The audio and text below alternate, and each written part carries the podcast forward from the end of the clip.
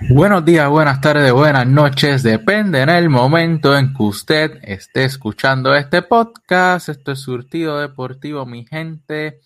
Y luego de tomar unas pequeñitas vacaciones, luego de culminado lo que fue mi labor dentro del baloncesto supernacional con los Atléticos de San Germán esta temporada y de cumplir con el comienzo de mis compromisos académicos, volvemos acá, ya hacía falta hacer un video hablando sobre nuestro baloncesto, pero en este caso hablando sobre nuestra selección nacional que tuvo participación en lo que fue la FIBA AmeriCup de Brasil 2022 y también en la pasada ventana, donde Puerto Rico dividió honores, derrotó a Brasil aquí en Puerto Rico, pero cayó frente a Uruguay en la visita a Montevideo, yéndose con marca de una victoria y una derrota en esta ventana, siendo más importante la ventana de ahora del mes de noviembre. Pero en medio de las dos ventanas tuvo el AmeriCup que culminó con Argentina colocándose la medalla de oro luego de la pasada edición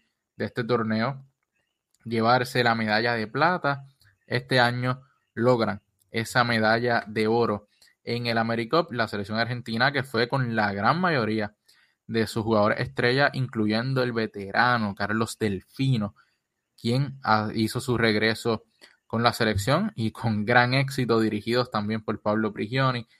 Pero de eso hablamos ya mismito. Vamos a hablar de nuestra selección que quedó en la posición número 6 de lo que fue el AmeriCup de Brasil 2022. Quedó por debajo de Argentina, Brasil, Estados Unidos, Canadá y México. Esos fueron los primeros cinco lugares. Puerto Rico en la sexta posición, Venezuela en la séptima, República Dominicana en la octava, de la novena posición a la posición número 12 estuvo Colombia, Uruguay, Panamá e Islas Vírgenes, que las Vírgenes no pudo contar con Walter Hodge, quien es su máxima estrella, y como quiera, estuvo bien cerquita de sacarle una victoria a Puerto Rico y precisamente de eso vamos a comenzar hablando. Puerto Rico en la fase de grupos tuvo victoria frente a República Dominicana 88 por 82, derrota frente a Argentina 99 por 86 y victoria frente a Islas Vírgenes 76 por 73. Ese primer partido, Puerto Rico también dio oportunidad a República Dominicana de recuperarse y poder tener opciones a la victoria. Puerto Rico estuvo dominando durante todo el partido, pero en el último parcial República Dominicana se acercó a dos y tres puntos e incluso tuvo oportunidad de tomar ventaja en el marcador, pero ese balón grande nunca llegó. Aún así, República Dominicana dominó los rebotes, República Dominicana sin anotadores naturales como hemos visto en el pasado, que es Víctor Liz, Rigoberto Mendoza, sin su jugador eh, NBA, Chris Duarte. Ellos lograron, de la mano o cargados por su centro, acortar la ventaja y poco a poco hacerle una buena batalla a Puerto Rico en lo que fue especialmente ese último parcial que faltando dos minutos República Dominicana perdía por casi doble dígito y se acercaron a tal punto de que tuvieron oportunidad, faltando menos de un minuto, de tomar ventaja en el marcador, pero ese triple grande no, no llegó porque no tenían tiradores. Este equipo de República Dominicana no se vio con grandes tiradores en cancha que pudieran anotar eh, a larga distancia consistentemente o que pudieran vencer en el dribble a su defensa. Como quiera, Puerto Rico sobrevivió a este partido, 88 por 82. Era el tercer partido de este grupo junto.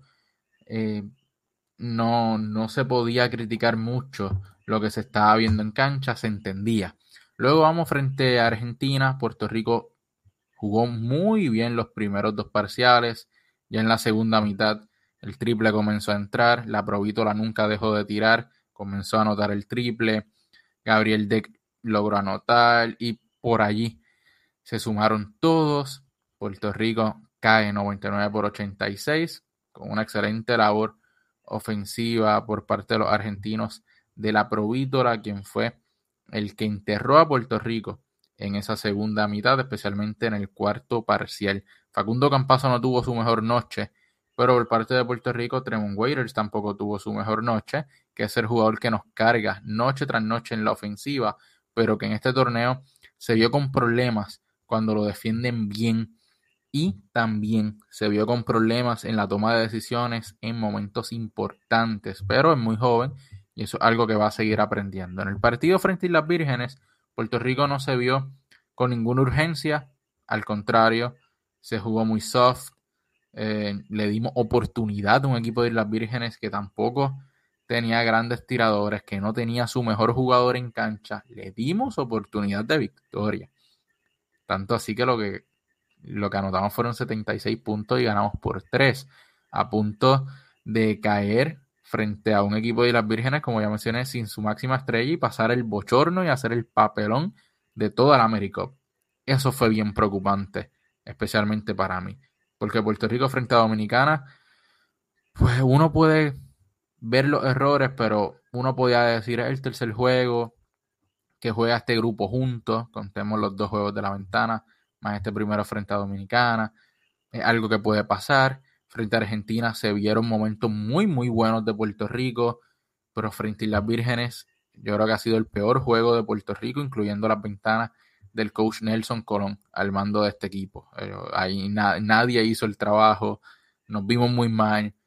Eh, es fuerte, pero, pero sí podríamos llegar a decir que Puerto Rico merecía perder el partido porque es que no estaba haciendo nada para merecer ganarlo y esa es la realidad. Como quiera, Puerto Rico pasa segunda ronda con marca de dos victorias, una derrota, pero esa victoria solamente por tres puntos frente a Islas Vírgenes nos llevó a bailar con una de las más feas de este torneo que es el equipo de Estados Unidos.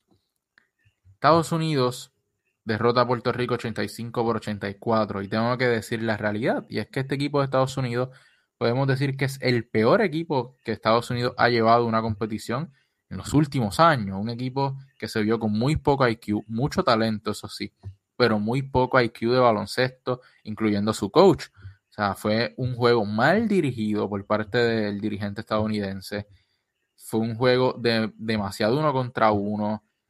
Este equipo lanzó demasiado del área de los tres puntos. No se veía química en ninguno de ellos. No, no supo utilizar el coach a los tiradores que tenía en el equipo. Y fue Norris Cole quien cargó la ofensiva, anotando cerca de 20 puntos o más en la segunda mitad y siendo el jugador que anotó el canasto ganador para que Estados Unidos nos venciera 85 por 84. Aquí la jugada más criticada es la jugada final, donde defensivamente no sé por qué Puerto Rico le pone a Justin Reyes a defender a Norris Cole cuando es un jugador más lento que él.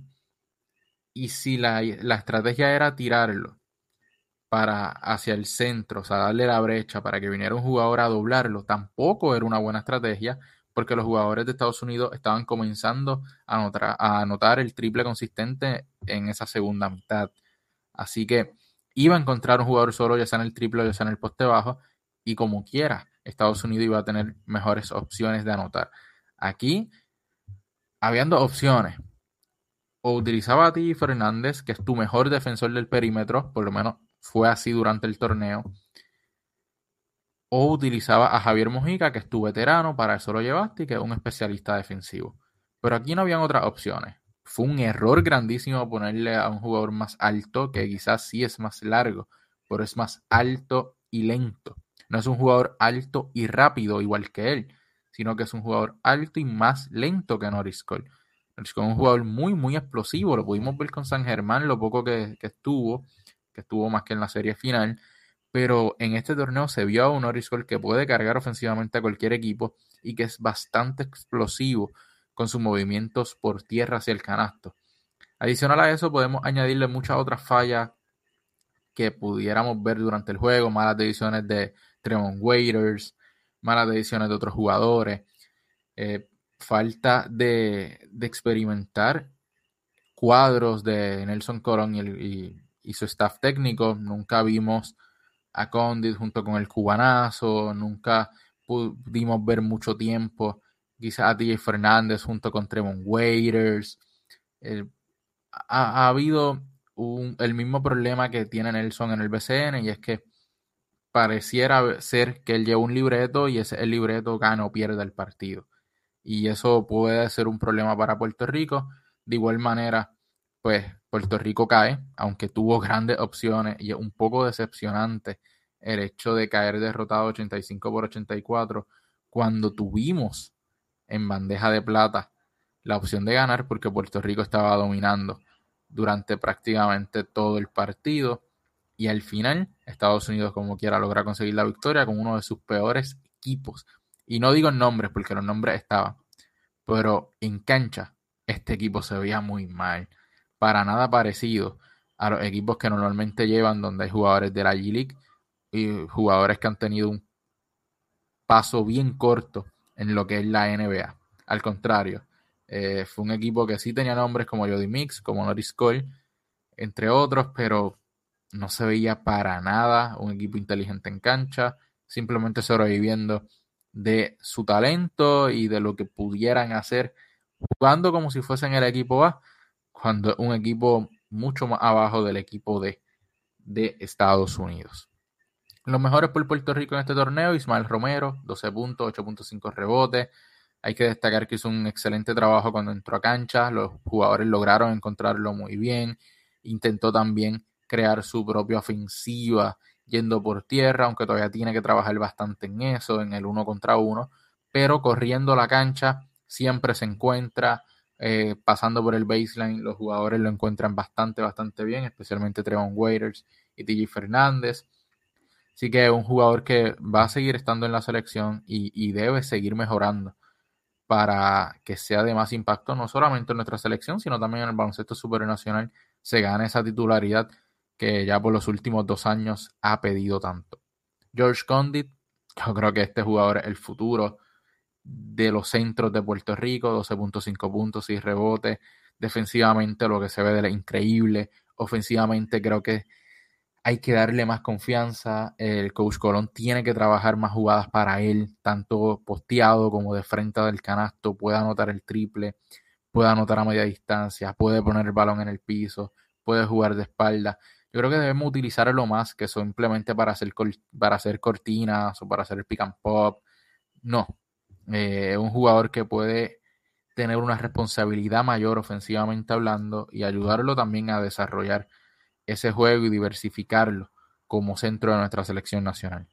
Tremont Waiters, otro que es el futuro de una posición, estamos hablando de la posición de armador, 14.8 puntos, 8.8 asistencia, un jugador que pueda anotar el triple, también va muy bien por tierra, nos recuerda mucho a Carlos Arroyo, a José Juan Barea en esos ataques, cuando cambia de velocidad, cuando deja el jugador a su espalda, deja la defensa a su espalda y consigue la falta personal consigue bien a sus compañeros, pero todavía le falta mucho trabajar en la toma de decisiones y tener un poco de más presencia defensiva. No es que lo haga mal.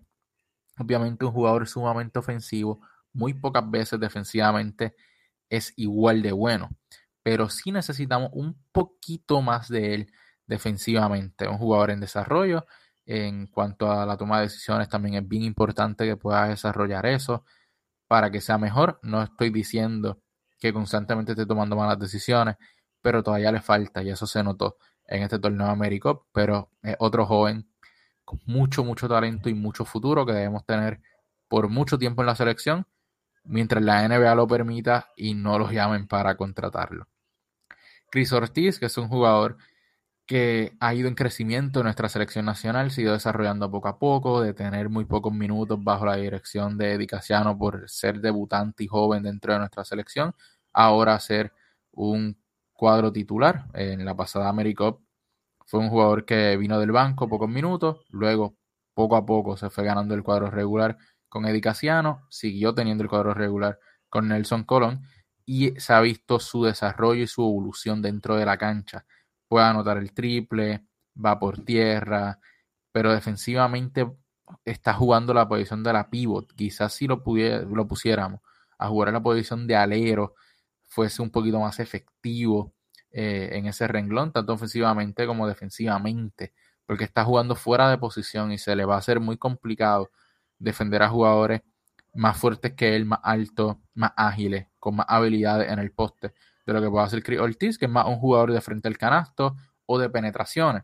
Ha añadido el triple a su repertorio y ahora es bastante consistente lanzando ese balón del área de los tres puntos, no tanto yendo a la zona de ataque, a menos que sea un rompimiento rápido, pero otro jugador que sigue desarrollándose y que se ve su evolución. Está siendo bastante, bastante certero y eso ayuda a Puerto Rico a abrir la cancha para que los armadores e incluso para que George Condit pueda trabajar. Justin Reyes, 7.5 puntos, 50% de campo. Otro jugador que es muy bueno defensivamente, ofensivamente tiene las herramientas, pero no sé por qué no logra ser lo eficiente que debería ser. Eh, puede anotar el triple, puede anotar a media distancia, puede postearse, puede ir por tierra, pero no se ve con mucha iniciativa ofensivamente. Y necesitamos a un Justin Reyes que confíe más en él, que tenga más iniciativa, que pueda anotar con confianza, porque las herramientas están allí, se nota. Y viene de jugar en buenas ligas en, Europa es un jugador que puede dar mucho a nuestra selección, un jugador callado, un jugador tranquilo, puede conseguir bien a sus compañeros porque pasa bastante bien. Así que podemos sacar mucho más de él, pero necesitamos más confianza de él cuando entra a cancha. Hemos visto destellos de lo que él puede hacer, pero no hemos visto la consistencia en los cuatro parciales, juego tras juego, para que él pueda brillar de la manera en que todo el mundo espera. Estadísticas del torneo. Puerto Rico quedó segundo en puntos, primero en porcentaje de campo, cuarto en porcentaje del triple y del tiro libre, octavo en rebotes, primero en tapones, tercero en asistencias, primero en cortes de balón, séptimo en pérdidas con 12 y terceros en eficiencia. Eso en apenas cuatro desafíos. Líderes boricuas del torneo, Trevon Waiters quedó en la séptima posición en puntos por partido, sexto en total de puntos anotados, segundo en asistencias, quinto en robos de balón, primero en pérdidas, octavo en eficiencia. Aquí vemos, primero en turnovers. Eso es lo que no puede pasar. Esa toma de decisiones tiene que ser mucho mejor. No podemos tener un armador que sea el líder en turnovers de un torneo. Necesitamos otro armador también en la selección. Y espero que se muevan hacia allá para la siguiente ventana. Ismael Romero, segundo en por ciento de campo, tercero en rebotes, quinto en eficiencia. George Condit, cuarto en por ciento de campo, noveno en rebotes, segundo en tapones y noveno en eficiencia. George Condit estuvo excelente en la defensa, segundo en tapones, estuvo bien, bien activo. Y volvemos, eso es bien positivo para Puerto Rico. Y con esta selección hablamos mucho del futuro. Pero ¿cuál es el futuro de Puerto Rico? Estos muchachos, mi gente. Jordan Cintrón, Alfonso Plomer, Tremont Waiters. Tremont Waiters ya hablé, yo creo que es el futuro de la posición de armador en Puerto Rico. Alfonso Plomer puede lograr ser ese tirador que Puerto Rico necesita en un futuro y pueda llenar esos zapatos en algún momento dejó Laria Ayuso y Edicaciano, un jugador a desarrollar todavía. Ofensivamente las tiene todas, defensivamente tiene que trabajar demasiado, o si no, va a haber entonces que montar esquemas defensivos para que él no se vea tan perdido. Pero si él trabaja en su defensa, que es actitud y desplazamiento, tiene que trabajar en eso para ser un mejor jugador. No estamos pidiendo que sea un defensor élite, pero sí un defensor que pueda poner el cuerpo y hacerlo un poquito más complicado a sus jugadores atacarlo. Eh, porque en esta AmeriCup lo atacaban todo el tiempo y todo el tiempo conseguían anotación. Y no podemos permitir eso al nivel internacional. Pero un jugador que debe venir al BCN en algún momento, debe jugar internacionalmente en alguna otra liga, donde se va a ir desarrollando y debe, debe ir mejorando para mantenerse en esta selección y ser ese escolta anotador o un combo guard quizá en algún momento que pueda resaltar a Puerto Rico internacionalmente. Jordan Cintrón, jugador que lo vimos en el BCN, lo que puede hacer cuando se le dieron minutos, un jugador de doble dígito en rebote, ofensivamente tiene que seguir mejorando el triple, si logra anotar el triple consistentemente, pudiera jugar de alero a nivel internacional porque tiene la estatura y el peso. Para jugar de alero, es bastante rápido, es un saltarín, eh, todavía le falta obviamente en conocer más el juego, en leer más el juego, pero es un jugador con muy, muy buenas cualidades de los indios de Mayagüez que hay que seguir poniéndole el ojo porque seguramente internacionalmente ya mismo da el salto hacia alguna liga en Europa, porque el talento está allí, puede lanzar a media distancia, se postea y ese triple, si logra ser consistente, va a ser un jugador bien peligroso internacionalmente porque es alto para la posición. George Condit debe ser el primer George, Condit. No debemos compararlo con Piculín, no debemos compararlo con Dani Santiago, no debemos compararlo con ninguno de estos grandes centros que hemos tenido en nuestra selección. Yo creo que Condit tiene la habilidad de poder ser el primer centro grande defensivamente de Puerto Rico, algo que no hemos tenido en los últimos años. Y es que tener un centro que defensivamente pueda ser eficiente, pero que ofensivamente también las tenga. Y George Condit las tiene. Puede hacerlo ofensivamente. Hay que llevarle el balón, hay que hacer jugadas para él y ustedes verán lo que puede hacer George Condit. un centro que las tiene todas, ofensiva y defensivamente. Puede anotar doble dígito, puede recoger doble dígito en rebotes, pero también va a estar allí con uno o dos tapones, con buenas paradas defensivas, con sus manos bien arriba, roleando eh, en los picks. Va a estar también cambiando en paros defensivos. Él junto a DJ Fernández lucieron excelente defensivamente en esta AmeriCup. Pero sin duda George Condit es ese jugador grande. Pero no me refiero a su posición, sino a ese gran jugador que nos hacía falta y hace mucho tiempo no teníamos. Y antes de pasar con los próximos juegos, Ethan Thompson, yo creo que no le fue muy bien en los primeros partidos, pero terminó sólido su actuación en la AmeriCup. Terminó siendo un jugador que deja mucho, muy, buen sabor para las siguientes, para los siguientes torneos, las siguientes ventanas. Deja muy, muy buen sabor de boca Ethan Thompson. Creo que tanto estos tres como estos dos, esos cinco jugadores jóvenes, hay que seguir manteniéndolos porque son realmente el futuro. Los demás que tenemos, que son relativamente jóvenes, ya son jóvenes veteranos, que le queda un ciclo, dos ciclos más, pero a estos jóvenes le puede quedar mucho más que eso. Y son los que nos pueden llevar al siguiente nivel si seguimos manteniéndolo y desarrollándolo como se supone. Los próximos partidos de nuestra selección, el 11 de noviembre frente a Colombia y el 14 frente a Uruguay. Esta es la próxima ventana para nuestra selección nacional donde esperemos que por fin, corazón por fin, tengamos el mejor talento disponible, tengamos dos armadores y podamos lucir a la altura que merecemos. Son dos partidos bien, bien importantes porque tenemos que intentar ganar ambos desafíos para mantenernos con opciones a la clasificación por mérito propio y no por depender de que otros equipos ganen o otros equipos pierdan. Necesitamos, sin duda alguna, dejar el cambio y cambia de jugadores. Tenemos que identificar por lo menos 7, 8 jugadores que constantemente puedan estar presentes. Sabemos que a esta selección le falta Ian Clavel, a esta selección le falta Isaiah Piñeiro, a esta selección le falta Jordan Howard, quizás su hermano que también en un momento dado mostró interés por pertenecer a, la selección.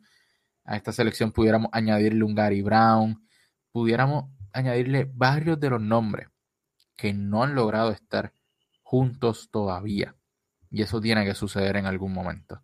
Así que tienen que trabajar desde ya. Puerto Rico necesita ver a una verdadera juventud allí, pero la juventud de clase que tenemos o sea, al nivel que tenemos, porque la tenemos allí. Son jugadores que nos llevarían al siguiente nivel. Quizás no todos puedan estar para esta siguiente ventana en noviembre, pero esperemos que por lo menos de este núcleo que fue la AmeriCup en la mayoría. Esté un Alfonso Blomer, pueda estar eh, un Ethan Thompson, un Stephen Thompson, que Stephen Thompson todavía le falta para estar en nuestra selección nacional, o al menos no ha demostrado mucho en estos últimos partidos es importante que ese jugador despierte y pueda demostrarnos lo que puede hacer, porque nosotros sabemos lo que él puede hacer, lo hemos visto, pero en la selección no se ha visto muy bien, tanto ofensiva como defensivamente. Así que mi gente, les debía este video, es cuestión de seguir a la selección. No puedo decir que estoy satisfecho con, con la actuación, yo creo que hubo muchas cosas que se podían hacer mejor y que se podía mejorar porque el talento estaba allí, el talento lo tenían. Varias decisiones de coaching staff que tampoco pues uno puede discutir mucho eso. El resultado fue un sexto lugar y la clasificación. Yo creo que a eso era lo que ellos iban, eso era lo que esperaban, simplemente la clasificación. No creo que tuvieran muchas expectativas en este torneo de América, pero sí yo tengo muchas expectativas en lo que son las siguientes ventanas para la clasificación. Puerto Rico no puede quedar fuera, Puerto Rico tiene que clasificar y eso obviamente depende de lo que pueda hacer Carlos Arroyo para tener el mejor equipo posible y de lo que pueda hacer Nelson Colón para coachar como se debe y llevar a este equipo al siguiente nivel y él seguir demostrando que no fue un error que él esté en ese puesto y que está al nivel de los coaches internacionalmente. Seguimos a la espera de ver a nuestra selección como queremos verla. Todavía seguimos con altos y bajos, todavía seguimos con la inconsistencia de que un día jueguen bien, de que al otro día se vean deficiencias, de que un día parezca que le pueden ganar equipos grandes y al otro día estén cerca de perder o pierdan con equipos que no se supone, de que en el coaching staff un día sean, se vea como un dirigente que está al nivel y en, al otro día parezca que no sabe cómo rotar a sus jugadores, que no sabe cuándo pedir el tiempo, que no sabe qué jugada hacer. Eso no puede pasar. Necesitamos consistencia, el talento está allí no hay excusa sobre el talento que tiene Puerto Rico ahora mismo. Esos jóvenes la tienen y lo demostraron. Es cuestión de poder sacarle el jugo, de tener paciencia con muchos de ellos y esperar a ver qué sucede con nuestra selección en la siguiente ventana de noviembre, que va a ser bien importante. Y aquí vamos a estar nosotros para hablar sobre la misma. Recuerden seguirnos en todas nuestras redes sociales, Facebook, Anchor Radio, Instagram, Spotify aquí por nuestro canal de YouTube como Surtido Deportivo. Recuerde también todos los sábados de 6 a 6 y 30 de la tarde, si es cercano a pueblos limítrofes a San Germán o a San Germán, recuerde sintonizar Radio Sol 1090 AM. Surtido Deportivo en Así Somos en el Deporte. Todos los sábados de 6 a 6 y 30 de la tarde con el resumen semanal de lo más importante dentro del mundo del deporte, que ya comenzó lo que es el voleibol en Puerto Rico, está por comenzar el baloncesto supernacional femenino y esperamos dentro de lo que sea posible poder hablar de eso aquí en nuestro canal de YouTube. Recuerde darle like, darle la campanita, compartir y suscribirse para que otros también disfruten de nuestro contenido. Esto fue Surtido Deportivo. Nos vemos en la próxima.